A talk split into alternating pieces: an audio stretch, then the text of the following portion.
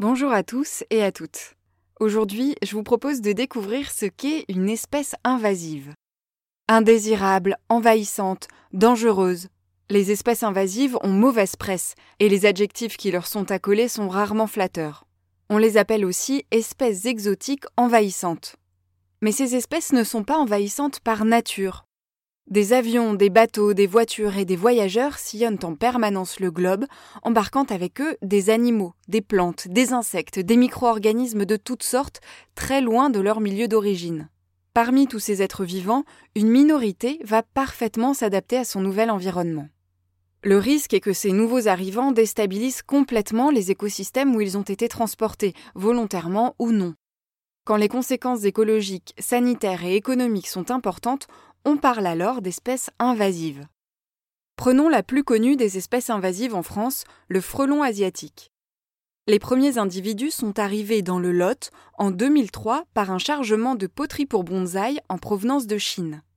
Aujourd'hui, le frelon asiatique est présent dans au moins huit autres pays d'Europe. Mais cette acclimatation plus que réussie fait planer une menace supplémentaire sur les populations d'abeilles domestiques déjà très fragilisées. Non content de manger les abeilles, le frelon asiatique a une technique de chasse qui les stresse et qui peut provoquer l'affaiblissement, voire la mort de toute une ruche. Comme il se reproduit rapidement et n'a pas de prédateurs, le frelon asiatique semble encore promis à un bel avenir sur un territoire toujours plus grand. Le cas du frelon asiatique est loin d'être anecdotique.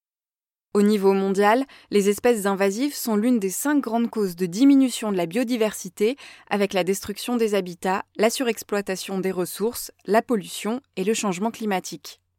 En Europe, on compte plus de 12 000 espèces introduites par l'homme, dont 1000 sont considérées comme envahissantes. 66 d'entre elles font d'ailleurs l'objet de mesures au niveau européen pour les éradiquer ou à défaut empêcher leur propagation. En France métropolitaine, les proliférations de jussis, des plantes aquatiques importées pour leurs qualités ornementales, se multiplient au détriment des espèces locales. Les platelmintes, qui sont des petits vers plats, s'attaquent eux aux vers de terre.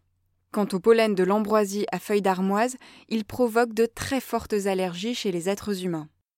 La gestion des espèces invasives a également un coût financier très élevé, il est évalué au niveau mondial à plusieurs centaines de milliards de dollars.